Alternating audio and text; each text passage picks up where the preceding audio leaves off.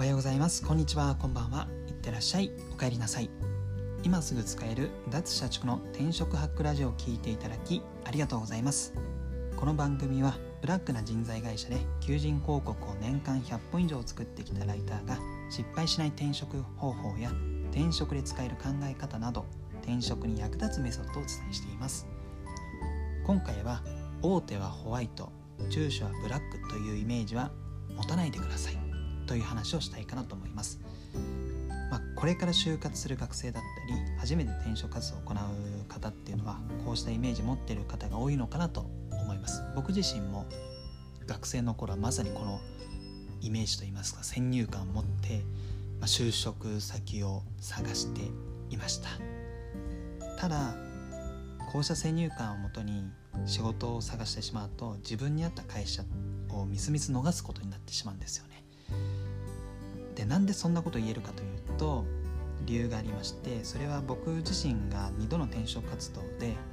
その大手はホワイト中小はブラックというイメージと全く逆の経験をしてきたからなんですよ。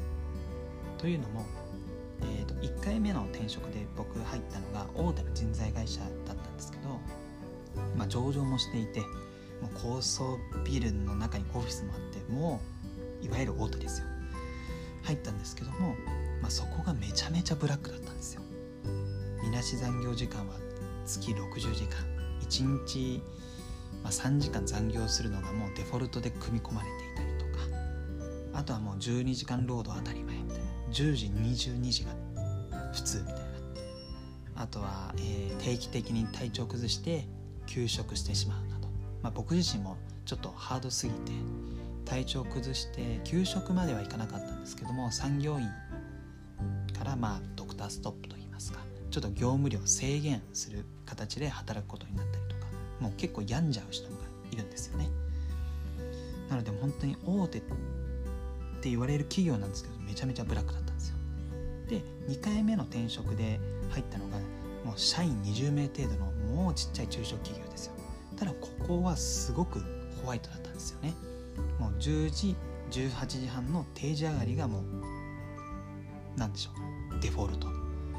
でまあ仮に残業するってなった場合もなんかそれって仕事で仕事に追われて残業っていうよりかはなんか一段落してちょっと集中力切れちゃってダラダラやってあ30分残業みたいな。あとはちょっともう無駄話してあ勤怠切り忘れちゃった。そのまま残業として打刻するみたいな。そんな感じです。んごいホワイトだったんですよ。でですのでまあ僕のこの2度の転職活動を経てこの大手はホワイト中小はブラックみたいなイメージと本当に違うんだなっていうのは肌で感じたので是非これから就活する人だったり初めて転職活動する方はこうしたイメージはもう捨てて方が良いです。あのまあ実際にテレビでも大手企業で働いている方が過労で倒れてしまったとか、まあ、それで亡くなってしまったというニュースもありますから